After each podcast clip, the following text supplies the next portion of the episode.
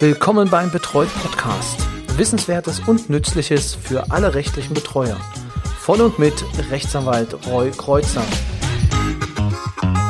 Hallo und herzlich willkommen zu einer neuen Folge des Betreut Podcasts, dem Podcast für rechtliche Betreuer. In dieser Woche gibt es einen Blick in die Zukunft und zwar in das Jahr 2023 und in den Paragraphen 1820 BGB neuer Fassung. Aber keine Angst, wir werden jetzt nicht den ganzen Paragraphen denn durchwalzen, aber wir müssen uns wenigstens kurz angucken, was dort geregelt ist. Dies lässt sich bereits an der Überschrift erkennen. Und zwar heißt der Paragraph Kontrollbetreuung und Vorsorgevollmacht, beziehungsweise andersrum, also Vorsorgevollmacht und Kontrollbetreuung, aber um diese beiden Themen geht es. Also der 1820 beschäftigt sich mit diesen Instrumenten. Die Vorsorgevollmacht ähm, enorm wichtig im Rechtsleben. Und der Grund dieses Podcasts ist der Paragraph 1820 Absatz 4. Was steht dort? Schauen wir einfach rein. Der 1820 sagt, Wer von der Einleitung eines Verfahrens über die Bestellung eines Betreuers für einen Volljährigen Kenntnis erlangt und ein Dokument besitzt, in dem der Volljährige eine andere Person mit der Wahrnehmung seiner Angelegenheiten bevollmächtigt hat, hat das Betreuungsgericht hierüber unverzüglich zu unterrichten. Das Betreuungsgericht kann die Vorlage einer Abschrift verlangen. Worum geht es da? Um die Vorsorgevollmacht. Wenn man eine hat, bitte auch dem Gericht anzeigen und sagen, hier, ich habe ein Papier Bitte guckt da mal drüber.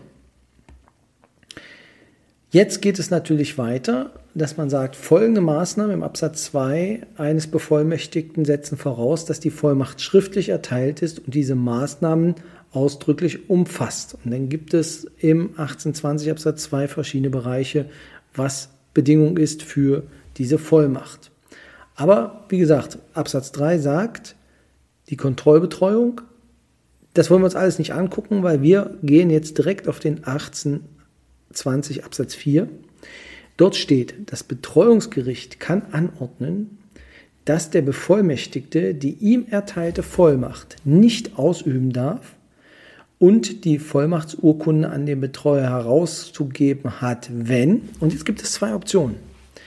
Die dringende Gefahr, das ist die erste, dass der Bevollmächtigte nicht den Wünschen des Vollmachtgebers entsprechend handelt und dadurch die Person des Vollmachtgebers oder dessen Vermögen erheblich gefährdet. Die zweite Variante ist, dass der Bevollmächtigte den Betreuer bei der Wahrnehmung seiner Aufgaben behindert. So, das ist, sind die beiden Optionen. Was bedeutet das auf Deutsch? In der Regel geht eine Vollmacht einem, einer Betreuung vor. Das bedeutet, wenn eine Vollmacht vorliegt, bedarf es dafür keinen Betreuer. Jetzt kann es natürlich sein, dass die Vollmacht in der Welt ist, aber sie nicht mehr gelebt wird. Dann ist die Frage, ob man sie wieder reaktivieren kann oder ob die Person das nicht mehr machen möchte. Es gibt natürlich aber auch die Option, dass eine Vollmacht für einen gewissen Bereich vorliegt und in anderen Bereichen eine Betreuung. Das heißt, dass es eine Kombination aus beiden geben kann. Das ist, ähm, kommt jetzt nicht so häufig vor, aber ich kann mir das in Zukunft äh, schon etwas ähm, ja, häufiger vorstellen. Nehmen Sie an, die Gesundheitssorge ähm, wird denn von einem Bevollmächtigten entschieden und das andere oder das Vermögen, das regeln Sie. Vielleicht auch Rat beim Vermögen gibt es jemanden, der bevollmächtigt wird, aber der übernimmt keine Verantwortung für Behördenangelegenheiten, sondern verwaltet nur das Geld. In dem Fall wäre dann eine Betreuung dafür ja, verantwortlich. Jetzt ist natürlich die Frage, wann kann so etwas denn passieren, wenn es denn zwei verschiedene Bereiche sind, die natürlich äh, voneinander unabhängig zu sehen sind. Ganz einfach, ist zum Beispiel, Sie beantragen etwas, benötigen dafür ähm, Zugriff auf das Konto, weil Sie einfach vielleicht Kontoauszüge benötigen und die werden Ihnen dann nicht gegeben.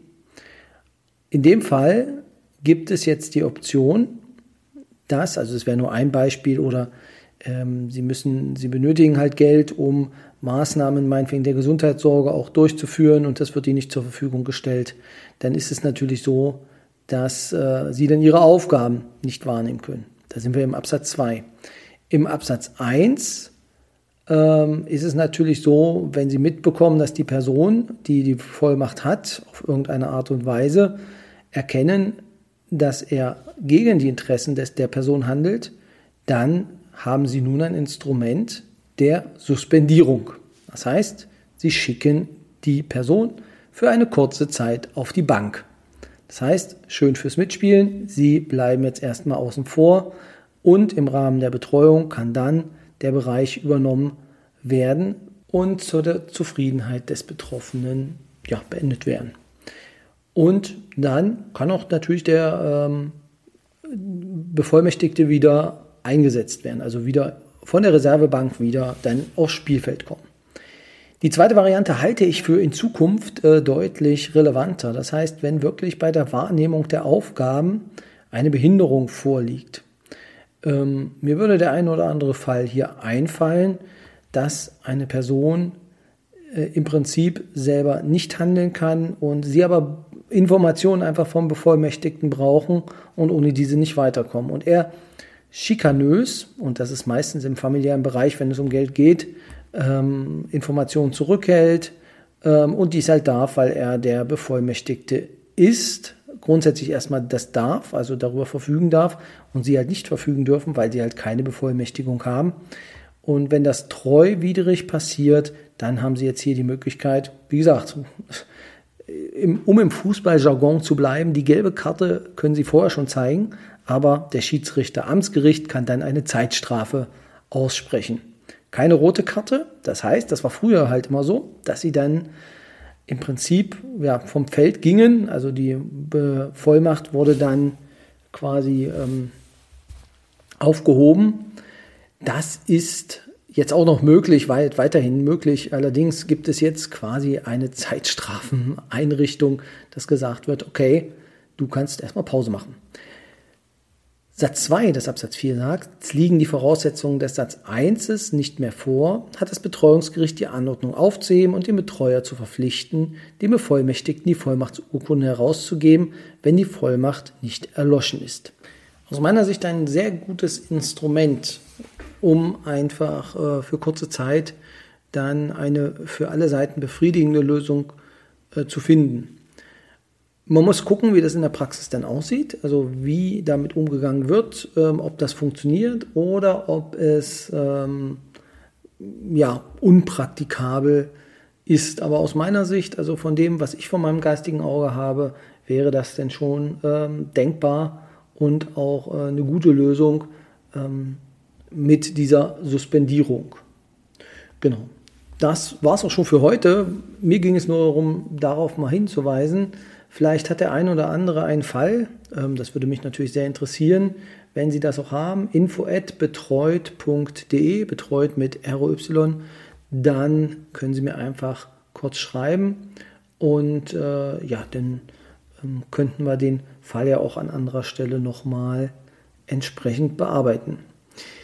Da es aus meiner Sicht einige neue Hörer gibt, die ich natürlich ganz herzlich begrüße. Also die Zahlen steigen momentan ähm, und deswegen muss ich davon ausgehen, dass der ein oder andere neu ist dabei und vielleicht jetzt gerade einsteigt mit diesem Podcast oder ihn das zweite Mal hört, möchte ich nochmal an dieser Stelle auf den Stammtisch hinweisen.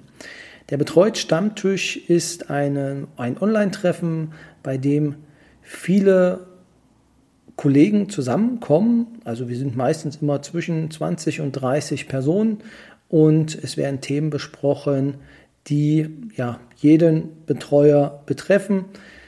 Mal Themen, die für Anfänger interessanter sind, mal Themen, die äh, auch für die Profis äh, sehr spannend sind. Auf jeden Fall sind es oft Fälle, die wir in diesem Fall besprechen oder die wir in diesem Rahmen besprechen, die ähm, wo man je, wo jeder was mitnimmt, ob er jetzt schon 20 Jahre dabei ist oder erst zwei Monate. Es ist auf jeden Fall sehr zu empfehlen, Teil des Stammtisches zu werden und einfach ja auch vielleicht seine Fälle dann zu teilen, weil und das ist äh, aus meiner Sicht das Wichtigste. Wir sitzen alle in einem Boot. wir haben auf der Gegenseite meistens dieselben ja, Player, manchmal sogar wirklich dieselben Personen, je nachdem, wo man arbeitet. Und wenn man sich zusammentut und eine gewisse Schwarmintelligenz nutzt, die wir ja alle so ein wenig haben, oder jeder ein Stück davon, was es denn zur Schwarmintelligenz macht, dann ähm, sind wir natürlich auch im Job viel besser.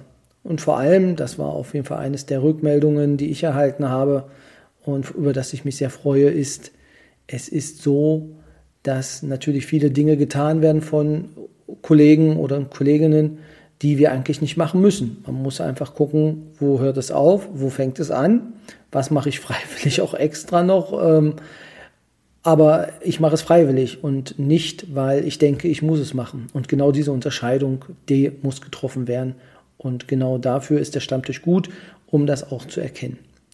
Genug der Werbung, Ende Werbeblock. Der ist kostenfrei übrigens, der Stammtisch. Es kann sich jeder anmelden.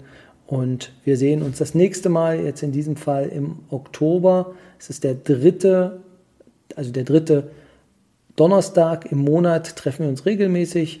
Und in diesem Fall wäre es denn beim Blick auf den Kalender der 20. Oktober.